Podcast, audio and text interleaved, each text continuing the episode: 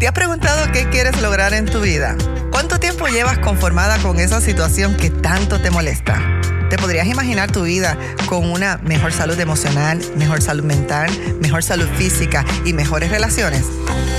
Bienvenida aquí a tu podcast Transformada Hoy, donde todas las semanas te comparto estrategias para que puedas ser tu mejor versión. Me apasiona ayudar a mujeres como tú a desarrollar la confianza que necesitan para vivir mucho mejor. Te voy a ayudar a comer mejor, a pensar mejor, a sentirte mejor y sobre todo a amarte mejor. Soy yo tu amiga Alex Vélez, coach de vida y de adelgazamiento y tu transformación ya comenzó. Bienvenida a Transformada. Hola, aquí es tu espacio Transformada hoy donde te ayudo a que puedas ir transformando tu forma de vivir a través de la renovación de tu mente, a través de la renovación de tu entendimiento, de esa frescura que nos da a la vida cuando vamos entendiendo las cosas y cambiando nuestra forma de vivir. Así que quiero hablar esta semana, en este episodio, sobre las emociones reprimidas. Podría ser como una continuación al episodio anterior, el episodio 88, donde les hablé de emociones tóxicas para nuestro corazón. Búscalo, trata de escucharlo, compártelo. De hecho, gracias a todas las personas que le han dado download o han bajado ese episodio, ha sido súper popular en esta, en esta temporada, uno de los, de los más bajados en este, en este tiempo, así que creo que ha sido de mucha bendición. Así que hablaremos de estas emociones reprimidas porque me preguntan si es saludable reprimir las emociones. Antes de, antes de darte una respuesta si sí o no, quiero que escuches primero, porque reprimir determinadas emociones podría ser saludable. Repito, reprimir algunas emociones puede ser saludable cuando es a corto tiempo, a corto tiempo. Y reprimir una respuesta automática puede darle a la persona un poco de más tiempo para enfrentar alguna emoción que quizás le esté sobrecogiendo totalmente si hubiera actuado rápido. Mira, esto sucede mucho, en especial cuando a alguien se le muere un ser amado. ¿Alguna vez tú has notado que los familiares del fallecido parecen estar más serenos que otras personas durante esa muerte? Lo que está sucediendo es que sus mentes reprimen o bloquean las respuestas de esta pena tan sobrecogedora durante un corto tiempo y es parte de cómo nosotros somos diseñados. Yo recuerdo cuando a mi padre lo asesinaron, yo me acuerdo que yo estaba bastante tranquila, obviamente pasé mis procesos, pasé mis ciclos, pasé mi, mi ira, mi negación, todos esos procesos, pero durante el velorio, pues yo estaba bastante serena serena porque también estaba reprimiendo por ese corto tiempo inconscientemente las emociones que tenía porque me estaba enfocando en mi mamá, me estaba enfocando en mi hermana menor, o sea, en todo ese tipo de cosas. Y recuerdo que había alguien constantemente venía donde mí, pero tienes que llorar, pero tienes que llorar, pero tienes que llorar. Y yo decía, pero es que yo ahora mismo no siento el llorar. Eso no significa que no estaba pasando una pena. Significaba que en ese momento yo estaba diseñada, wired, de alguna forma, para lidiar con estas otras cosas alternas, pero era por un corto tiempo. Y siguió esta persona así, así, diciéndome cómo tenía que sentir, que en un momento yo exploto en ira, recuerda, emociones reprimidas por corto tiempo, pero en un momento el catalítico fue esta persona insistiendo, insistiendo en obligarme a que yo tenía que sentir de alguna forma. Paréntesis, si tú estás acompañando, ayudando a alguien que está pasando por un duelo, por una muerte o por cualquier proceso difícil, no le digas cómo se debe sentir. Cada persona tiene el derecho de sentir lo que quiera sentir y de manifestarlo y expresarlo en la forma que pueda, que quiera o que está dispuesto en ese momento. Eso yo lo aprendí en aquel momento. Y fíjate que muchas personas también me y me decía muchas cosas que como uno está tan vulnerable, tan sensible cuando está pasando cualquier trauma, sea muerte, sea una violación, sea un divorcio, eh, uno puede recibir las buenas intenciones de una forma negativa. Desde ahí yo aprendí que cuando alguien pasa una muerte, yo no decir nada. Lo único que digo es, estoy aquí si me necesitas y si no me necesitas también. Aprendí esas palabras clave. Y aprendí en aquel momento a dar un abrazo que dijera más de mil palabras. Mis niñas, mis transformadas, esto es una acción normal, defensiva y saludable de nuestra mente. No ajoremos a las personas ni te ajores, porque esa es parte del diseño para nosotros poder por un momento canalizar algo que estamos sintiendo. Ahora, lo que no es saludable es, esta es la parte que hay que prestar atención. Lo que no es saludable es que enterremos o, neguemos indefinidamente las emociones desagradables o negativas. Eh, esta es la parte difícil, que las enterremos indefinidamente, que las dejemos ahí, ¿verdad? Y que no las enfrentemos, porque si no las enfrentamos, no las vamos a poder elaborar. Cuando fingimos que todo está bien, aunque no lo esté, cuando nos decimos a nosotras mismas y a las demás personas que no nos está pasando nada, que no ha sucedido nada y de repetir tanto una mentira se convierte en nuestra verdad, cuando sí pasó, cuando definitivamente te pasó, cuando actuamos como si no hubiésemos sufrido una pérdida o un dolor, aunque sí lo hayamos sufrido. Entonces estamos enterrando o escondiendo lo que deberíamos expresar en algún momento de nuestra vida. Cuando una persona comienza a empacar emociones, piensa como un armario de tu alma. Y cuando una persona empieza a simplemente empacar y esconder emociones poderosas y devastadoras en ese armario de tu, del alma, se está preparando para tener problemas serios, fuertes, emocionales en un futuro. A lo largo de los años, muchas personas se vuelven expertas en no sentir lo que sienten. Yo me acuerdo años atrás, en mis 20, mis 10 y algo, yo decía, yo soy incapaz de amar. Decía esa tontería. Todos podemos capaces de amar. Lo que pasaba era que tenía que sanar y destraumarme y desparasitarme de tantos traumas, ¿verdad? De abuso sexual que te, que te he comentado, de tantas cosas. Por supuesto, cuando sané, se desbloquearon emociones y ahora pues soy una persona que amo al full, amo mi familia, amo mi esposo, amo al full y me enojo al full. Eso es lo tremendo de ser un ser humano.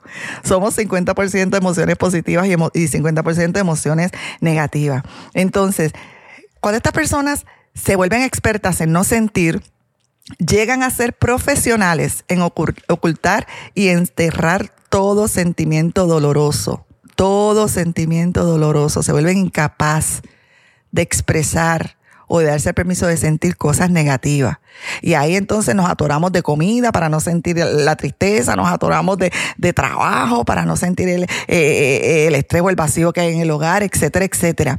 Lo que sucede cuando hacemos esto, cuando nos guardamos la expresión de la frustración, del enojo, del rechazo, ¿verdad? Etcétera, etcétera, cuando nos, llega, nos negamos a llorar. Ojo con eso Mira, soy una persona rehabilitándome en esas áreas. Llegó un momento en mi vida que yo no te podía llorar para nada, pero no era que no quería llorar. Tenía esa necesidad de catarsis o de limpieza por dentro del alma. Las lágrimas limpian el alma. ¿Ves? Y yo eh, sentía como, como un tapón en mi vida, que yo no podía ni llorar. ¿Ok? Entonces, cuando nos tengamos esa oportunidad o de dar voces ah, de dolor, de grito, es que nuestra mente está persiguiendo, percibiendo que estamos en un estado de peligro constante. Ese bloqueo es que, la mente lo, recibe como que estás en peligro, eh, te vas a morir, te vas a morir, te vas a morir y sigues enterrando y enterrando. Mira, en estos días, una, una, persona que quiero mucho, una clientita muy linda que quiero mucho, que, está, que ha pasado por un proceso devastador, devastador de ruptura amorosa, me envió un mensaje y me dice, eh, luego de varios meses, ¿verdad? De, este proceso tan difícil, me dice, ¿puedo romper las fotos? Y yo me eché a reír y dije, estaba esperando porque me lo dijeras. Yo no soy de las personas que le digo a la gente lo que tiene que hacer, porque ya te he explicado, porque cada cual tiene permiso de como quiera. Yo estoy aquí ahí para acompañarte y para, y para apoyarte y para ayudarte.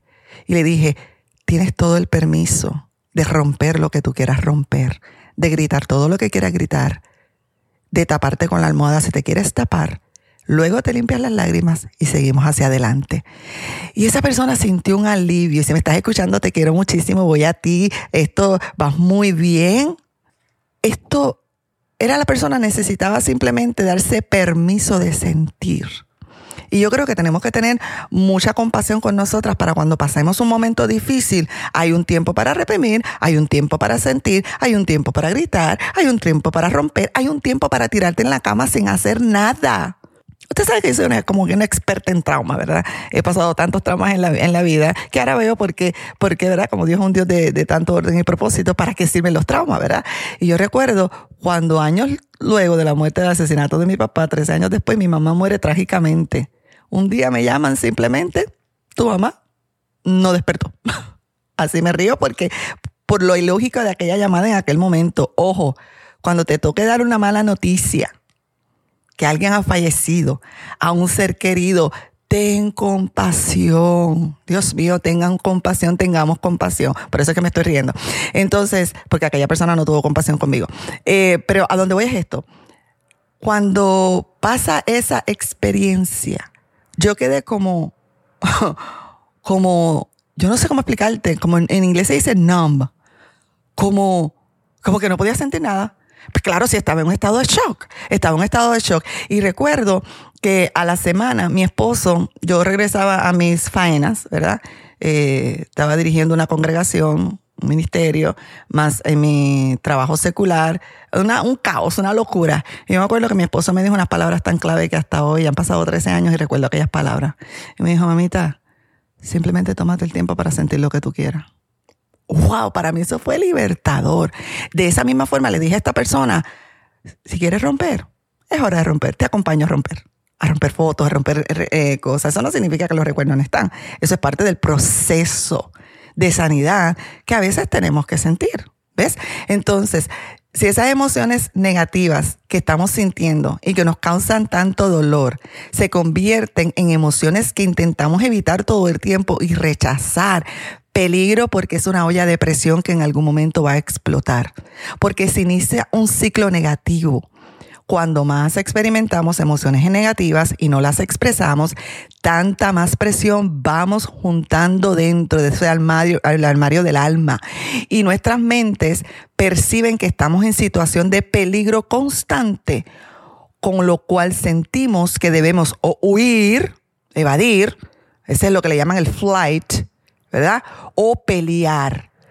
Huir es como que nos encerramos a uno de nuestras emociones y no nos las permitimos ni siquiera sentir o reconocerlas. O el otro estado que es el fight o el pelear, que es cuando nos enojamos contra la emoción, no, te, no debo sentir coraje, no debo sentir esto. No se digan eso, por supuesto, debes sentir lo que sientes. Las emociones negativas están ahí para algo. ¿ok? O nos, nos, enojamos con nosotras mismas o con otras personas y por eso después estamos como un psiquitraqui explotando con todo el mundo. El resultado puede ser ira interior por no haber procesado esa, ese sentimiento, emoción negativa que pudo haber estado ahí por corto tiempo, pero a reprimirla y meterla en ese armario del alma, llega un momento que se convierte, se puede convertir en ira interior, en miedo, en ansiedad, que sale a la luz debajo de la superficie de la expresión durante años o décadas. En otras palabras, alguien te dijo algo y explotaste, explotaste, explotaste y te estás dando cuenta que estás explotando en ira todo el tiempo te aseguro que en tu, en tu armario del alma hay emociones reprimidas por demasiado tiempo. Entonces, el proceso inicial de aprender a ocultar emociones es un proceso consciente. El niño, por ejemplo, debe pelear consigo mismo para no sentir miedo o para no llorar cuando alguien le insulta. Por eso tenemos que tener cuidado con nuestros niños que a veces le pasamos factura y cuando son pequeños no debe llorar, no debe, alguien te hizo algo en la escuela, no te debes sentir así, no debe llorar, los varoncitos no lloran. Cuidado con eso que después vienen adultos a un matrimonio y entonces nos estamos quejando, este hombre no parece que no siente o no expresa sus sentimientos. Ay, pues, pues desde pequeño le enseñaron que los niños no lloran, imagínate cómo va a llorar delante de ti. ¿Sabes qué? Los seres humanos, hombre y mujer, estamos diseñados a expresar emociones. Lo que pasa es que las vamos suprimiendo o, o enterrando por tanto tiempo que después no sabemos qué hacer y cómo hacer. Cuando tienen miedo, ¿tú te crees que te van a decir, ay, es que tengo miedo? No, se ponen a trabajar de más, se van de la casa, se ponen a tomar más cerveza, porque están, son expertos en suprimir emociones negativas. Así que cuidado con los niños. No le digamos que los niños no deben llorar, por supuesto. Si no debieran llorar, no tuvieran la facultad o capacidad de llorar. ¿Ok? Cuidado con eso. Con el tiempo, este proceso de ocultar emociones se vuelve un acto subconsciente. O sea, al principio es consciente.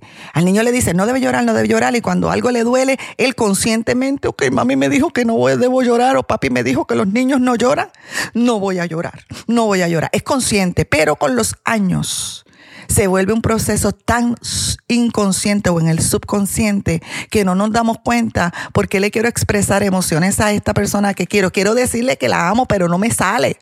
Quiere decirle que lo amo, pero no me sale porque después se ha convertido en algo en el inconsciente. Está como que plasmado en la mente de una forma que no nos damos cuenta. Porque es una respuesta casi instintiva y automática ante lo que hemos guardado por tanto tiempo. Me dejas saber si me estoy dando a entender. Y siempre me gusta utilizar la palabra de Dios como una norma.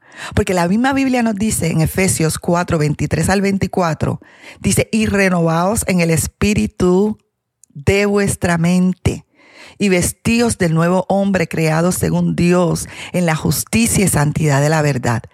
Esa, palabra, esa frase, renovados en el espíritu de la mente, nos está hablando de que la mente no es simplemente donde se guardan pensamientos. Y es ahí donde tiene que haber esa renovación que tanto yo te hablo, transformar nuestra forma de vivir a través de la renovación de la mente, de ese espíritu de la mente. Y me gusta porque dice que está creado según Dios. Y cuando tú vienes a ver en la vida de Jesús en la tierra, él expresaba emociones. Se airaba, pero no pecaba. Lloraba. No había ningún problema. No tenía ningún problema de hombría por llorar. Eh, tenía hambre, se cansaba. ¿Ves? Entonces, ese debe ser nuestro marco, porque el espíritu de la mente está hablando del área subconsciente. Primero empieza algo consciente y después se convierte en algo subconsciente, se quedó plasmado en la parte de nuestro pensamiento más directamente relacionado con nuestra alma y con nuestro espíritu. Y esto, por eso dije lo del armario del alma, porque estas emociones se van guardando ahí, ahí, ahí, ahí adentro y seguramente está afectando nuestra forma de vivir. Las emociones bloqueadas o reprimidas ocurren automáticamente en nuestro subconsciente y a, y a menudo no somos conscientes de esto, no nos damos cuenta. No nos damos cuenta del proceso, pero sí nos podemos dar cuenta de nuestras acciones y de los resultados que estamos teniendo. Este es el área que necesita renovación espiritual. Seguiremos hablando de esto. Ustedes saben que este tema a mí me apasiona. Entonces quiero darte algunas señales de que pueden haber emociones reprimidas por mucho tiempo. Porque si reprimir emociones se da en el subconsciente, cuando lleva mucho tiempo, nos podemos dar cuenta a través de las cosas que hacemos. Así de sencillo. Te voy a dar algunas, son muchas más, pero te voy a dar quizás algunas para poderte ayudar a entender. Mira, por ejemplo, actitudes de perfeccionismo. Los que reprimen emociones por mucho tiempo intentan mantener todo perfecto en su vida para que no haya motivos de rechazo, de fracaso o de crítica. Y como ustedes saben que yo soy una perfeccionista en rehabilitación, siempre digo en rehabilitación. Eso no es otra cosa que querer tener control de todo. O sea, que todo salga perfecto, exageradamente perfecto, cuando en la vida no hay nada perfecto, creándote demasiado estrés porque te das cuenta que es imposible. Entonces, el perfeccionismo podría ser una actitud relacionada con haber reprimido o bloqueado emociones por mucho tiempo, particularmente emociones como rechazo, si de pequeña te rechazaron, de fracaso, si fracasaste en un matrimonio, quizás entonces luego entras a otra relación y quieres todo tan y tan y tan y tan perfecto pero te das cuenta que eso está trayendo lo que, lo que más tú le tienes miedo. O crítica, que te criticaban muchísimo de niño en la escuela, mucho bullying, pues quizás hoy en día quieres todo perfecto, perfecto para probarte a ti misma. No tienes que probar nada porque ya tú tienes el valor dado por Dios desde, desde tu creación. Otra actitud puede ser el deseo de controlar. Perfeccionismo es querer todo perfecto, sin errores muchas veces buscando la admiración de otras personas, pero también está el deseo de controlar. Los que reprimen emociones por mucho tiempo intentan controlar todos los aspectos de su vida y también controlar a las personas que les rodean para que no haya emociones con oportunidad de interrumpir que todo parezca bien. Y nos damos cuenta que no podemos controlar a nadie y muchas veces ni a nosotros mismos. Lo único ser humano que tú puedes controlar un poco es a ti. No puedes controlar a tus hijos, cuando pequeñitos te va a salir por un tiempo, pero después van a crecer. No puedes controlar al man, a tu esposo, porque te das cuenta que después se va a revelar. No puedes controlar a nadie. Así que relax. Dale permiso a la gente que piensen como quieran pensar. Ok. Otra actitud puede ser la duda y la crítica acerca de ti misma. Muy a menudo, cuando estamos acarreando muchas emociones así en el, en el armario de nuestra alma, eh, porque se creció en ambientes donde no nos sentíamos amados, no nos sentíamos aceptados o donde sentíamos mucho rechazo cuando niño mucho juicio, de algún modo no se vivió la seguridad que se necesita vivir cuando somos pequeños. Y ese vínculo de relación padres o hijos o de relación de seguridad se ve interrumpido y como resultado se tiene baja, eh, autoestima y sentimientos de poca valía, aunque hayan podido lograr muchas cosas en la vida. ¿Ves? En otras palabras, si desde pequeño te criticaron, te decían que tú no puedes, que tú no vales, que tú no sirves, sea quien sea, la tía, el papá, la mamá, quien sea, seguramente no creciste con, e, no desarrollaste esos vínculos afectivos tan importantes que necesitas, donde tienes la seguridad y esto como resultado te da problemas de autoestima y de valor propio. Y esta baja autoestima tan arraigada suele manifestarse en duda de ti mismo. Por ejemplo, no puedes tomar decisiones. Ayuda a muchas personas a la hora de tomar decisiones. Y a veces me, dicen con vergüenza, yo sé que es algo sencillo. Y le digo, no, no, no, no, no, no, no. Lo que puede ser sencillo para uno no necesariamente es sencillo para ti. Es que hay un bloqueo donde no puedes tomar decisiones y tiene que ver con la seguridad misma. ¿Ve? O la tendencia de evitar tomar decisiones o establecer metas específicas. Porque, ay, pues por si acaso fracaso. Pero le digo a las personas, pero no vamos a fracasar antes de tiempo, ¿verdad? porque el no intentarlo, no decidir, ya es un fracaso absoluto. Así que, o una insatisfacción respecto a las decisiones del pasado, al punto de que la persona se niega a tomar decisiones en el futuro. O sea, tomar decisiones y estás años y años y años torturándote con la decisión que tomaste, que no fue la mejor según tú, ¿no?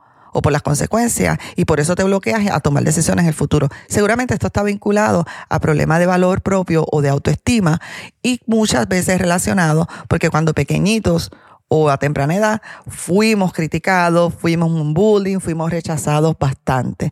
Entonces, ¿a qué te digo con esto?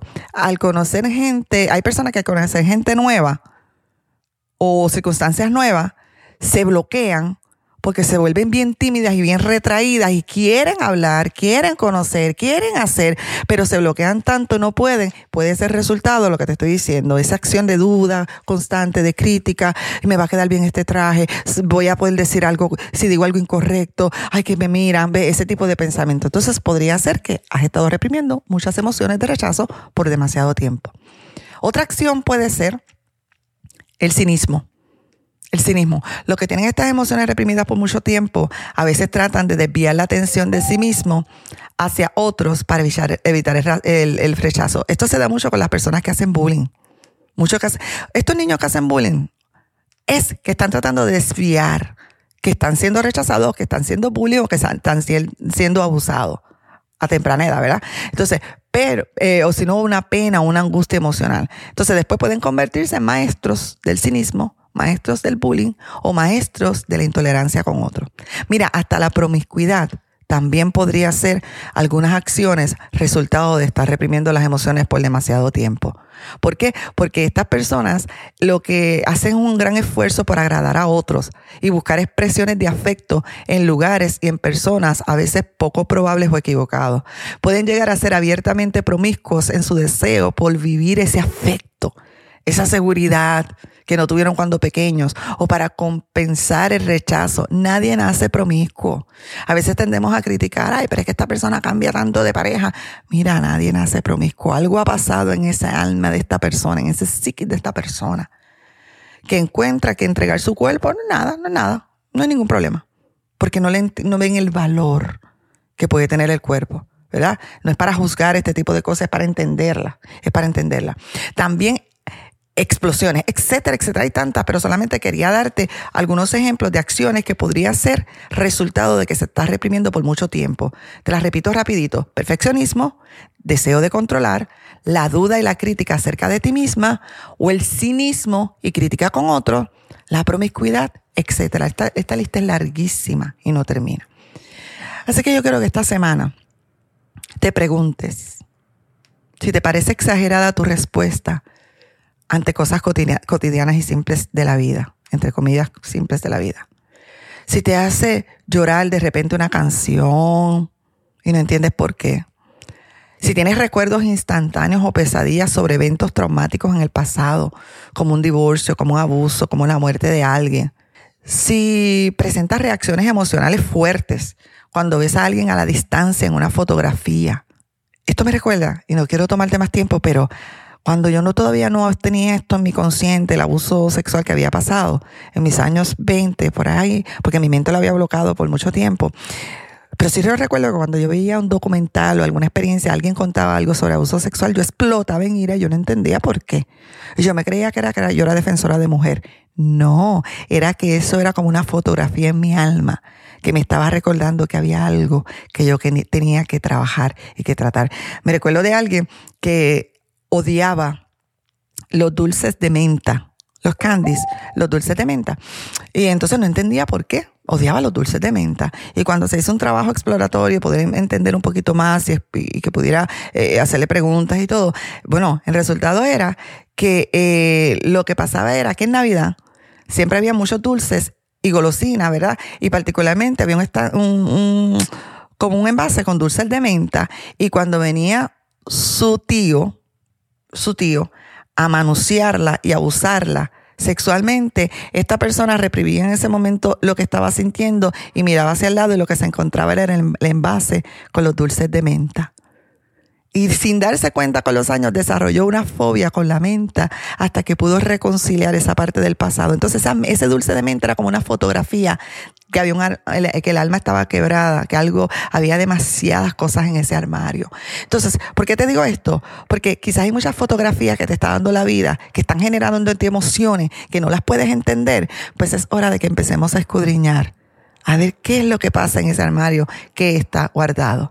Así que, ¿Qué te puedo decir esta semana? Contestando la pregunta si reprimir emociones es bueno o malo. Es saludable por corto tiempo, pero luego, cuando se almacena en el subconsciente de una forma permanente, definitivamente nos está haciendo daño. Así que será hasta la próxima. Soy yo, tu amiga Alex Vélez, de Transformada Hoy, coach vida de transformación y adelgazamiento. Y recuerda que tu transformación ya comenzó. Hasta pronto. Antes que te vayas, si te gustó el episodio de hoy y quieres aprender más sobre cómo manejar tu mente para poder crear esas emociones que necesitas y así poder lograr las metas que quieres en tu vida, ve a transformadahoy.com y separa tu primera consulta gratis, una hora de coaching gratis que te doy para ayudarte, para que podamos discutir tus metas, para escucharte y poder desarrollar algunas estrategias para ti. No tienes nada que perder, todo lo contrario, puedes alcanzar ese futuro que tanto anhelas en tu vida. Recuerda que tu transformación ya comenzó.